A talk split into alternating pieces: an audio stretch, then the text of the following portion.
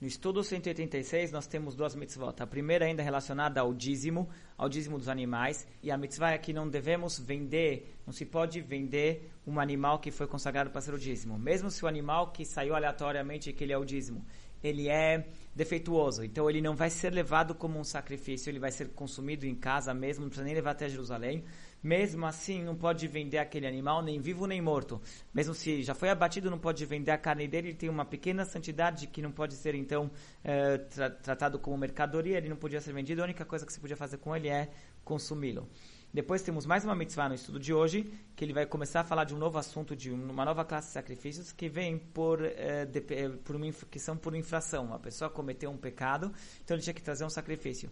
O primeiro que ele traz aqui é o Korban Hatat, a gente já falou sobre ele, que era a primeira vez que falamos dele, estavam falando sobre a instrução de fazer, o, como se faz o Hatat, das leis de como fazer o Hatat, e hoje a mitzvah é daquele que é obrigado a trazer o Hatat, que é uma pessoa que ele cometeu um determinado pe, um pecado, de uma lista de pecados, a Torá tem uma lista de, uh, de pecados, se a pessoa ele, ele, ele violou um desses pecados involuntariamente, então ele tem a obrigação de trazer o korban hatat, esse korban para o templo.